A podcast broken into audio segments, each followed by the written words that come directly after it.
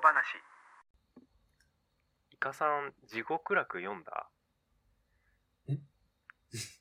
もう一回お願いします。楽。地獄楽。イカさん、地獄楽読んだ？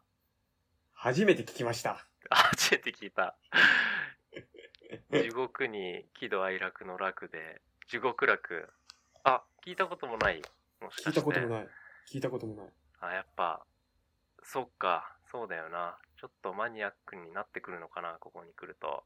これは相当マニアックなんじゃない？あ、でもね、あの、うん。ジャンププラスっていう、ジャンプの、あの、アプリ版ので読めるやつ、うん。そう、限定で配信されてたやつなんだけど、うん。そう、まあ、スパイファミリーとかも一応ね、ジャンププラスから来てますから、うん。そう、有名なやつは結構有名だったりするんだけど、うん。うん、この地獄楽はね、えっと、うんまあ、アプリ版で、2018年から連載されてた作品で、うん。えー全13巻うん。で、2021年の1月に完結してます。うん。で、まあ、江戸時代の、まあ、サバイバルアクションって感じの作品なんだけど、もう面白そうです。うん面白そうでしょ。そううんもうね、もうハマる人はもうこの時点でちょっと興味惹かれると思うわ。めっちゃ面白そう江戸時代のサバイバルアクション。で、うんまあ、もうね、実はアニメ化がもう決まってるんで、あ、そうなんだ。うん。まあ、これからしばらくは実は話題に困らない作品なんだよね。しかもあの制作が、あの、チェーンソーマンとか、進撃の巨人とかやってるマッパさんなんで、うわ期待大だね。そう、期待大。これからね、まあ、話題になってくるんだけど、うん。まあ、なので、まあ別にね、今までみたいに、まあここで懐かしんだり、プロモーションする必要はまあないんですけど、うん。うん。まあ我々、ポッドキャスター、アニメ小話として、これから社会現象を起こすアニメを一つちょっと予想したいなと思って、おはい。いいね。そこでちょっと名前を挙げたいのが、うん。この地獄楽でございます。うんうんはい、ということなんですよ。この地獄楽、社会現象を起こします。おお、うん。生きった。うん。ただ、まあ、うん鬼滅の刃はちょっと超えれないかも。うん。でも、呪術廻戦、東京マジリベンジャーズ、うん。スパイファミリー、チェンソーマンは超えてきます。え、マジで？相当、はいえ、相当期待大じゃん。大ヒットです。大ヒやばットです。え、はい鳥肌立ったよ、これ。もうね、呪術廻戦も、まあ、通り部もスパイファミリーも全部面白いです。うん。うん、アニメもよくできてる。ううんん。ただね、この社会現象ってなってくると、うん。うんストーリーが面白くて、うんアニメの出来がいいだけじゃ起こらないんですね。ううんん。まあ、今回語っていく地獄楽、まあ、社会現象を起こしうる要素を、まあ、含んでいるんでね、おうんお。その要素を極力ネタバレなしでうんちょっと述べていこうと思います。お願いしますう。んまあ、まずですね、うん。うん、日本刀がいっぱい出てきます。ああ、出た。アニメ、人気な作品といえば、刀ですからね。はい。このジャパニーズソードがですね、うんまあ、メインウェポンなんだよね。うーん。このサバイバルアクションにおけるメインウェポンです。やっぱ江戸時代なんで。うん。うん。まあ、内容はいって思うかもしれないけど、うんまあ。これは売れる上でね、まあ、めちゃくちゃ大事な要素なんで、うん。うん、まあ海外受けもいいし、日本人ももちろん日本刀大好きだし、うん。あのね、一個、あの、うんうん。俺が南アフリカに留学してた時、おうおうトルコ人のルームメイトがいて、50歳なんだけど、な何歳？50歳。?50 歳そう、その人、お医者さんなんだけど、その人うん。ね、お毎日、ううん。刀、刀って言ってた。刀くれ、刀くれって。刀ファンなんだ。刀マニアか。やっぱり海外の人刀好きだね。あ、刀好きだね。アニメは見てるちなみに。アニメはその人全く見てます。あ、見てないんかい。ご50歳だからね。あ、50まあ、そう歳か、そうか。刀はね、まあそうか、うん全年齢好きってことだな。そうそうそう。国内外問わず。うん。で、まあ、登場人物もね、まあみんな和装なんでね、うーんこれもまあ、両ポイント。う。うんん。コスプレもしやすい。うん。うん、そうだね。そう。そんでですね、主人公が忍者なんですね。お、めっちゃ強い忍者。そう。忍者に刀に。忍者に刀。これ、うんてんこ盛りだね。そう、てんこ盛りです。まあ忍者はほとんど出てこないけど、うん。まあメインの主忍者はもう主人公だけ。うん。うーん。そう。でね、まあもう一人主人公っぽいポジションの人物がいるんですけど、うん。うん。これが、えー、袴対等黒髪ロング巨乳美女です。もう一回お願いします。袴対等黒髪ロング巨乳美女です。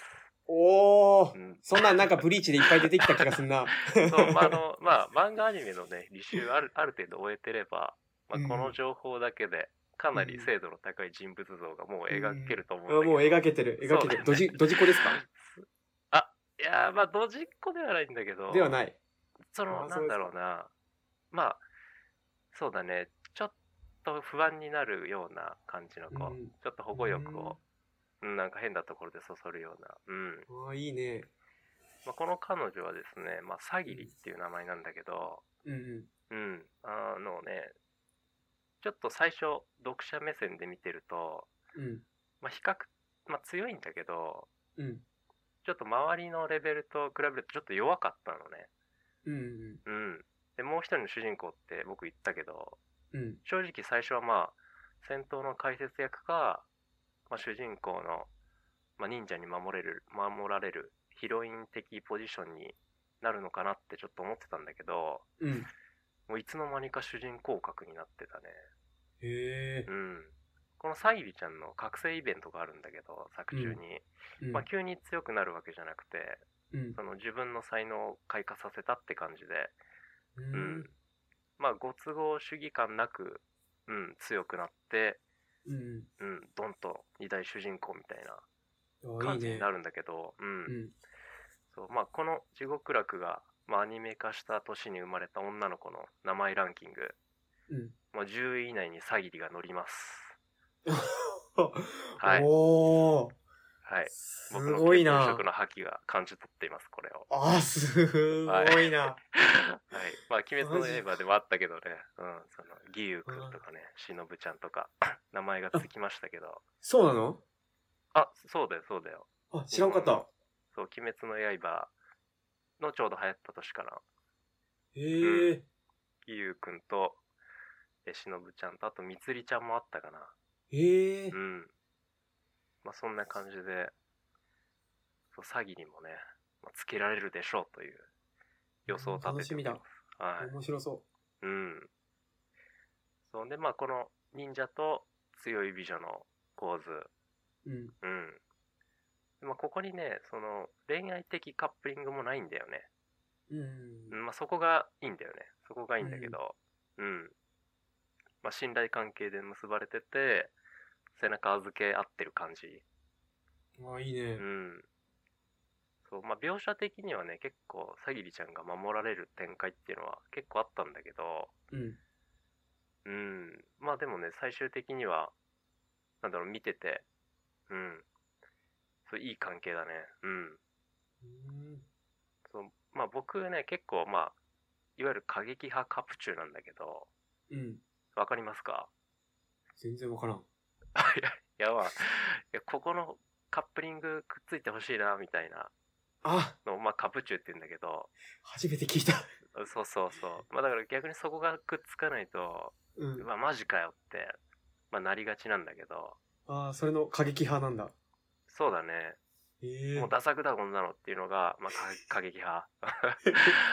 そう。自分の推しカップリングじゃなければ。うん、へえ。まあでもね、これ、この二人に関して、僕はそういう風にならなかったね。あ、そうなんだ。うん。まあ、くっつけようとかは全く思わなかった。う。うんん。まあ、それぐらい、そう。そうだね。ここの二人の信頼関係っていうのが、見ててね、うん。よかった。うん。うん。そう。それでまあキャラクターで言うとね、こりゃ女性人気出るんちゃうかっていうコンビがいるんよ。うん。うん。これ地獄楽独寮組は誰のこと言ってんのかちょっと察してると思うんだけど、うん。まあ二人組なんですけど、うん。うん。まあこの二人の関係性込みでうん。押す人が多いんちゃうかなっていう。うん。うん。まず一人がですね、うん。まあ、髪ツンツンのめちゃめちゃ強いオラオラ系の男と、うん。もう一人がサラサラヘアのうん。涼しい顔したイケメンのうん。兄弟なんですね。おお。うんおー。おー、もうもう、女子受けしそうな匂いがプンプンだよ。プンプンだね。うん、プンプンだよね。うん。まあ、そういう女性人気あ出そうって言いましたけど、まあ、うん僕もまあ、好きです。うん。うんもうめっちゃ強いんで。うんんまあ、この兄弟は正確にはその、主人公サイドの味方側ではないんだけど、うん。その、敵の敵は味方ぐらいのポジションうん。なんだけど、そうだね、まあ、敵がまあ、すごい強い世界観なのね、この地獄楽って。う。うんん。もう短期で倒すのはまあできないぐらいの戦力差なんだけど、うん。うん。もうこいつはね、もうパワーゴリ押しで、うん。まあ、圧倒できるぐらいの強さをまあ見せてて、うん。だからそのなんか見ててね、頼もしいんだよね。読者として。うん。まあそういう意味でまあ僕も好きなんだけど、うん。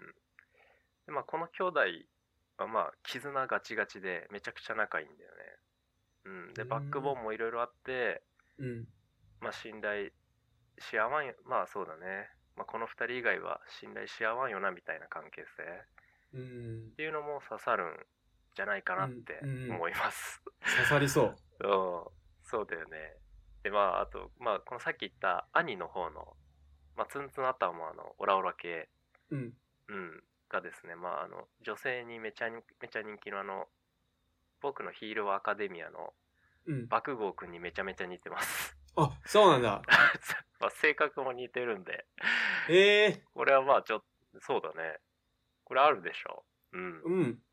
もう確定演出だね。そうだね。確定演出じゃないかなって僕は思ってますけど、ちょっと結構前に見たんでね、ちょっと似てなかったらすみません。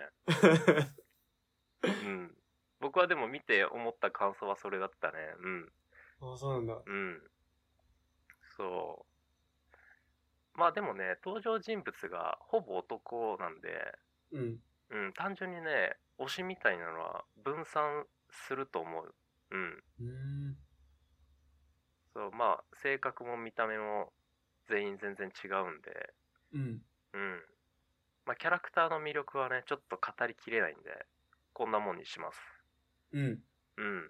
で、続いて、まあ、キャラに続いて、何が世間で盛り上がる要素になるのか、うん。なんですけど、うん。これはですね、もう13巻で、すでに物語が完結しているというところです。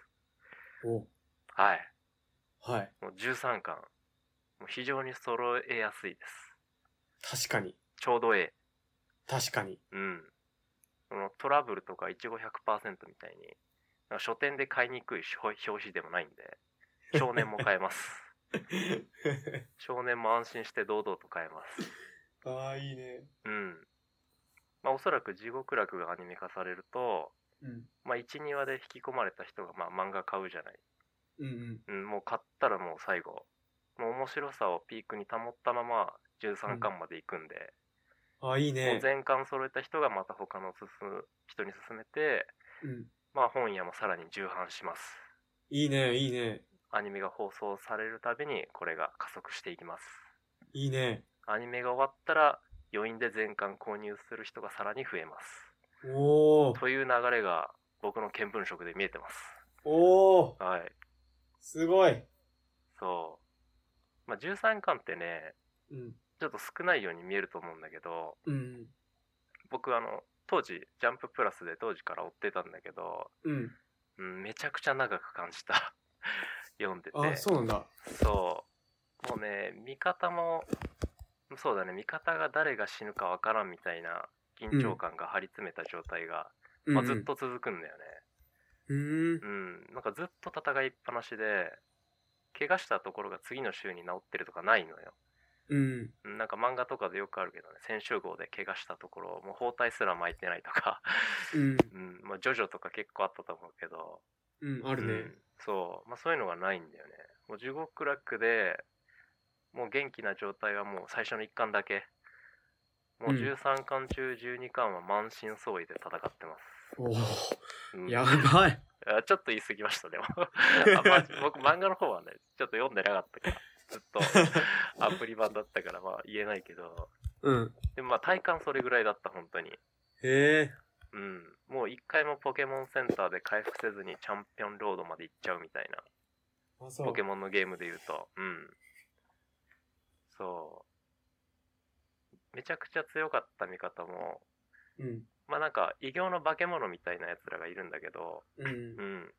まあこいつらに、まあ囲まれたら数の暴力で負けるような強さっていうのかな。うん。うん、その、どんだけ強くてもまあ、数には勝てないみたいな、一応世界観なんだよね。味方側は。敵はめちゃくちゃ強いんだけど、うん。うん、だから読んでてハラハラするんだけど、うん。うん。だからまあ13巻一気に見れる人、羨ましいですね、僕は。うん。ううんん。13巻は本当ちょうどいいな。ちょうどいい。うん。そう。で、まあ本当どんどん読んでっちゃうから、う。うんん。そう。まあさっきも言ったけど、まあ敵もね、いろいろいるんだけど、うん。まあこの異形の化け物みたいなやつがいっぱいいるんだけど、うん。まあ、こいつらもなんかかませ役っていう感じじゃなくて、うん。まあ普通に一対一で強くて油断したら殺されるみたいなうん。感じで、まあだから、この世界で緊張感を保たせる役割の一端を担っているような感じだね。うん。うん。この化け物にいつ殺されてもおかしくない状況がずっと続くみたいな。うん。うん。で、まあ最後、まあなんといってもね、あの締め方がいいんですよ。地獄楽。おー。うん。やっぱり読者にとって一番緊張する瞬間ってうん最後の数ページだと思ってて、ああ、そうだね。うん。うん。ちょっと厳しい考え方かもしれないけど、最初がどんだけ面白かろうが、中盤どんだけ盛り上がろうが、そうだね、最後、最終は次第で名作にも多作にもなるかなって思ってて、うん。うん。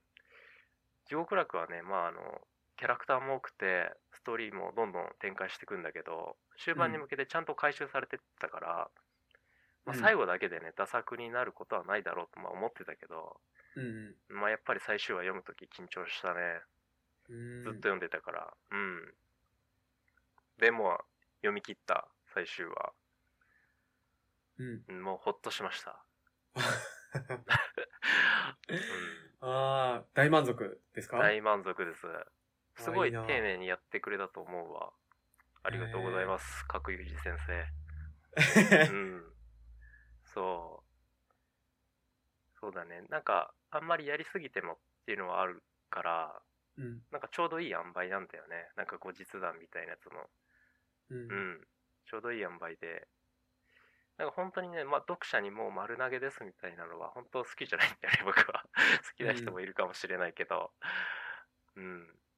そういうのはなかったね。ちゃんと、この人は、まあこうみたいな感じで、ちゃんと描いてくれてたから、うん。うん。そう。だから最後が良かったからね、俺もすごい進めてるな、地獄楽は。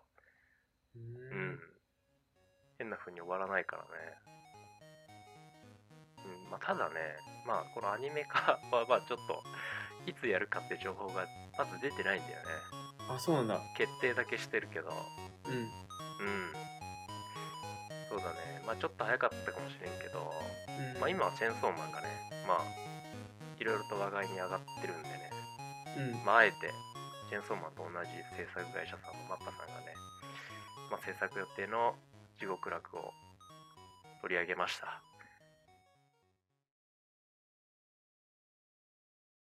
なんで、そうだな、なんか同じぐらいの時期にアニメ化が決まったんだけどね、チェーンソーマンと。あ、そうなんだ。うん。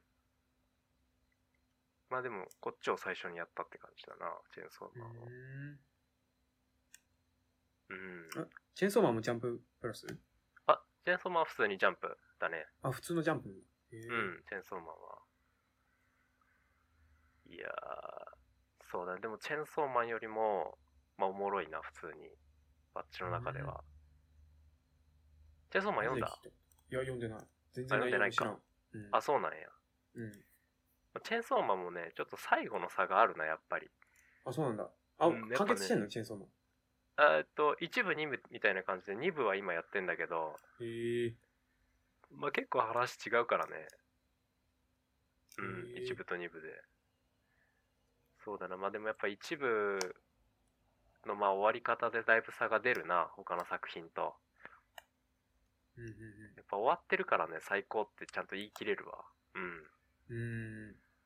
そう。ジャンププラスなんだけどね。うん。おもろいなもう、そうだね。ハンターハンターとか一巻でも読んだことある人は、ハマれると思うわ。あ、そうなん？うん、まあ、間口が広いな、多分。入れる人の。うん。ちょっとグロあるけど、うん。鬼滅よりややちょっと、ちょっとシビアかなっていう世界観ぐらい。ちょっと大個人向け？人的には。そう、ちょっと大人向け。へえスパイファミリーなんてもう家族向けじゃんね、多分。うんうん。うん。まあだ、そうだな。でも、呪術廻戦とあんまり変わらんかもな、その、シリアス感で言ったら。内容は全然違うけど、うん。そのシリアス度、うん。うん。雰囲気というか。アニメ小話今日壁一枚挟んで、うん。ちょっと親がいるもんでうんさ、ちょっと個人的に声を抑えたかもしれないんだけど、気になった？気になってない。あ、うんあ、ならよかった。ならよかった。トラブル会じゃなくてよかったね。あ、そうだね。だからそうそうそう。それはマジで思ったわ。